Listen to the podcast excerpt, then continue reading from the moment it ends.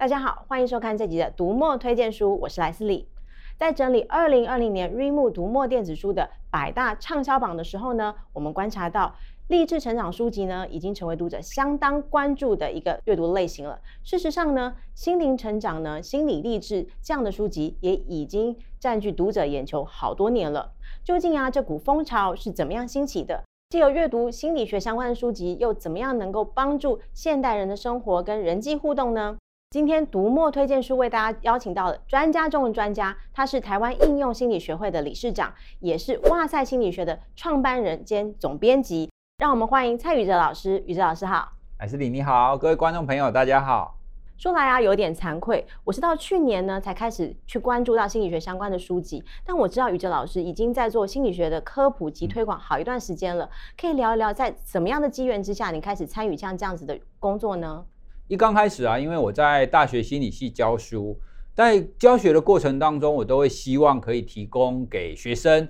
除了教科书以外，然后可以再补充一些新知。可是搜寻一段时间以后，就发现中文的新知大部分就是夸大，或者是它太过于简短。那后来我就想说，好，没关系，没有中文的新知新闻，我们自己写。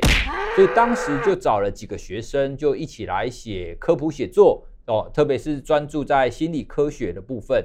那之后啊，又刚好碰到台湾应用心理学会创始的理事长哦，刘刘兆明老师，那他就非常支持我们做这样子的心理学推广，也用学会的资源帮我们成立了哇塞心理学这样子的一个粉专跟网站。我们谈的心理学会比较着重在心理科学这个部分。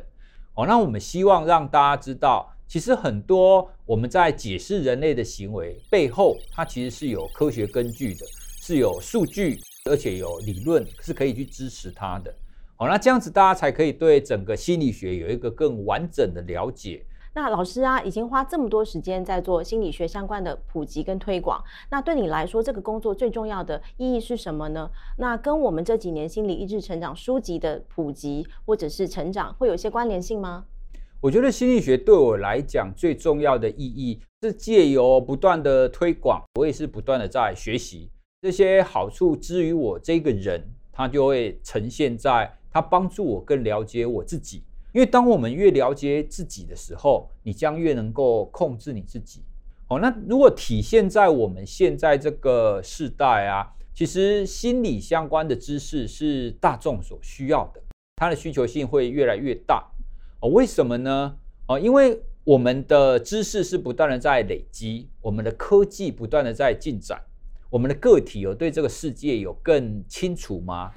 我们对这个世界其实是更模糊，我们的内心将会有越多的不确定感。就像各位，我们如果是在家里，你突然灯暗掉之后，你第一个动作想要做的就是你必须要找到一个光源，赶快找一个可以控制的东西。那我们的心理其实是一样的，我们会需要有控制感，就很像是我们就是处于一个茫茫迷雾当中。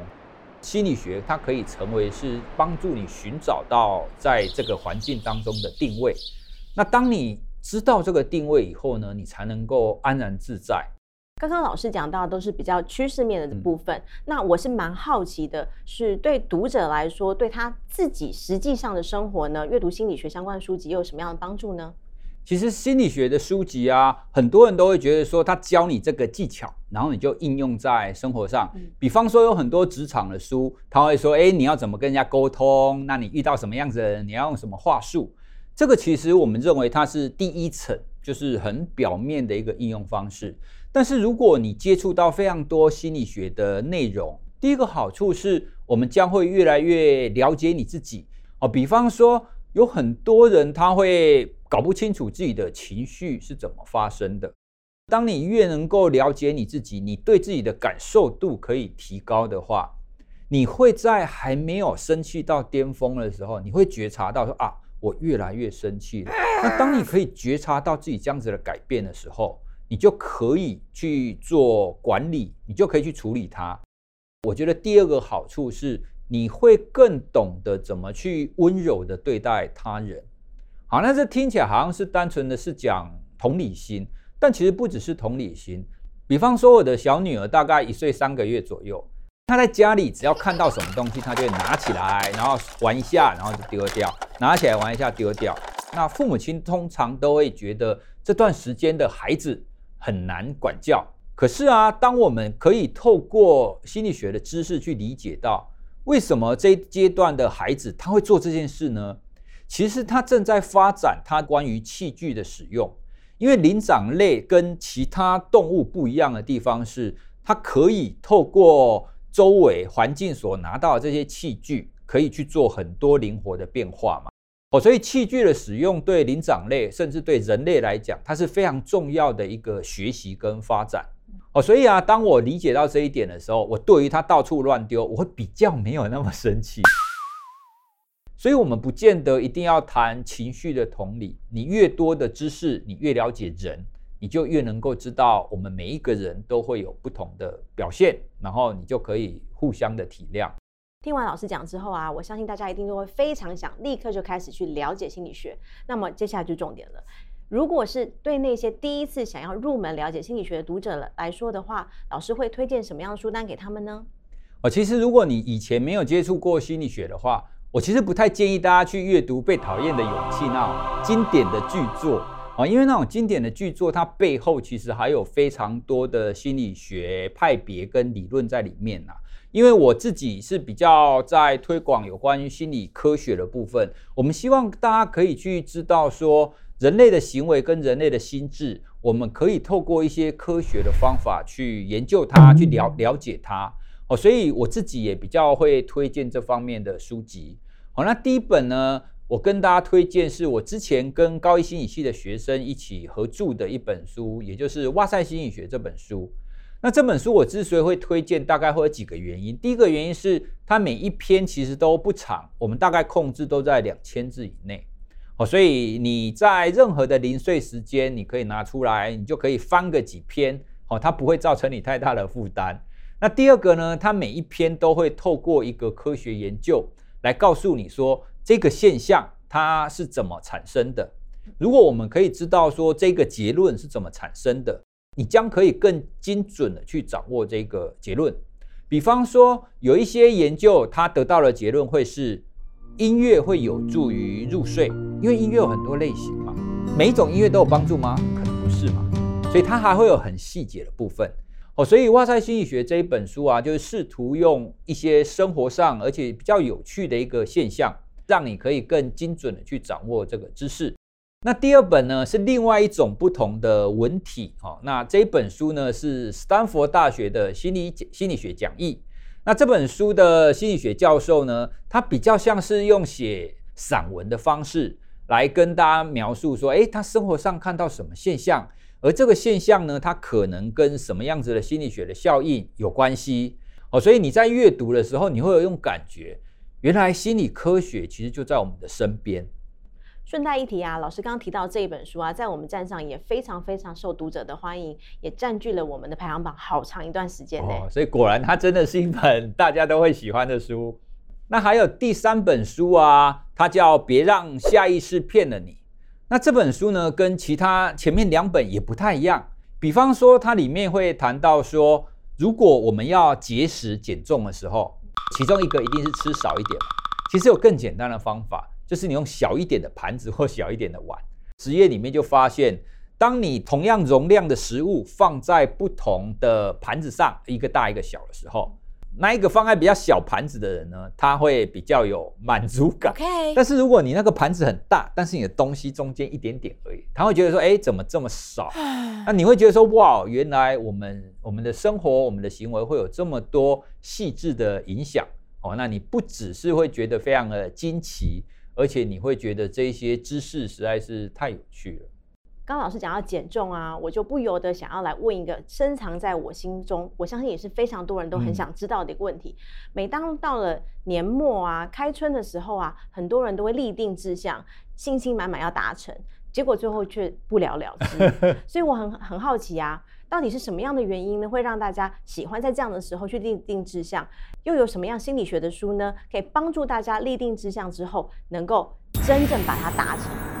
我们人类很有趣，我们最喜欢许愿或立定志向的时间点，都会在一些很特殊的节日，比方说过年，比方说生日，哦，那当你只有立目标而没有把它的执行过程整理出来的时候，那这个目标是不会达成的。因为心理学的实验也已经发现，唯有你更细致具体的去把你要怎么做，去把它写下来规划出来的时候，你才有办法完成这件事。哦，所以《原子习惯》这本书呢，它就是用很简单的方式告诉你怎么做。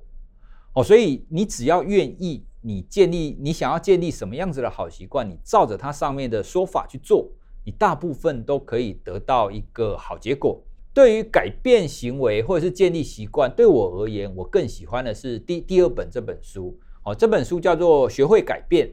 原子习惯它好的地方在于，它很简明的告诉你怎么做。而学会改变这本书呢，它又告诉你为什么要这么做。它里面会谈，我们必须要区分出理性、感性跟环境三种不同的层面，然后来建立你的习惯，这样子你的习惯会更容易建立。哦，所以它会增加更多你对于你自己的了解。那第三本呢，叫做增强你的意志力。那这本书呢，它又更往心理学一点。哦，它其实谈的就是自我控制。哦，比方说情绪也好，或者是改变拖延习惯也好，你要有好的睡眠管理，这个都需要有自我控制。所以这本书呢，就等于是他在告诉你，我们研究到现在有哪一些因素会影响到我们的自我控制的能力。有一些研究就发现啊，当你体内血糖不足的时候，你会比较容易做不好的决策。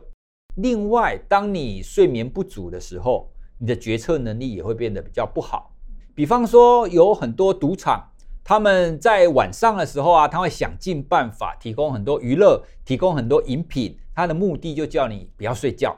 可是啊，当你越不睡觉的时候，你的决策能力就会越不好，你就会越冲动。哦，所以你从这本书，你就会更细微的知道说，哦，原来我们会有这么多的因素去影响影响到我。那这样听起来啊，宇老师真的。读了非常非常多的书，最后一段呢，可不可以请老师来分享一下老师在电子书阅读这一段的一些经验谈呢？我觉得电子阅读器对我来讲是非常 重要的一个工具哦，因为啊，在以前要要如果有要长长途通勤的话，我会需要带一本书嘛。可是啊，在那个时候我要带书，我有一个困扰就是我到底要带哪一本书？电子阅读器它就是解决了我这个困扰，因为它相当于一个书柜。你就把整个书柜就带出去，你要看什么书你就看什么书。那第二个呢，其实是跟我的研究有关系哈，因为我自己本身是做睡眠研究的，而研究就发现啊，如果你睡觉前你持续越长的时间是在使用平板或使用手机的话，那这对你的睡眠的品质会比较不好，而且它也会让你的入睡时间会拉得比较长。手机跟平板之所以会影响睡眠，是因为它本身会发光嘛，哦，它荧幕是发光的，哦，光线会抑制我们的褪黑激素，所以就会让我们睡得比较不好。可是呢，电子阅读器它是靠室内光线折射，好，它让我们阅读的方法跟纸本书比较像，好，所以我也我也会推荐给那一些睡觉前有看书习惯的人。那第三个呢，我觉得电子阅读器也是很棒的一点。因为我在看书的时候，我会很习惯要注记，因为之后我如果要写文章或者是要准备演讲的时候，我会想到说，诶，我之前看过哪一个研究，它可能在哪一本书里面。电子阅读器对我来讲最大的帮助就是这一点，我可以注记起来，然后我就可以很快的就找到我注记的这一段是在哪一本书。就算我书没有带，我仍然可以直接从网络上，我就可以直接找到这个我注记的地方哦。所以我觉得它对对我的工作形态来讲，它真的是帮助蛮大的。好啦，那这一次呢，宇哲老师已经帮大家都把入门的心理学的书，跟立定志向又帮助大家能够执行完成的这些书都准备好了。这次可没有任何借口，一定要赶快来看看这些书单喽。好，那请大家关注蔡宇哲，这样以后如果有新书呢，你就会收到通知。而且你除了试读买书以外呢，也要请你们要按赞、分享跟订阅读墨的频道哦。那下次见喽，拜拜。拜拜。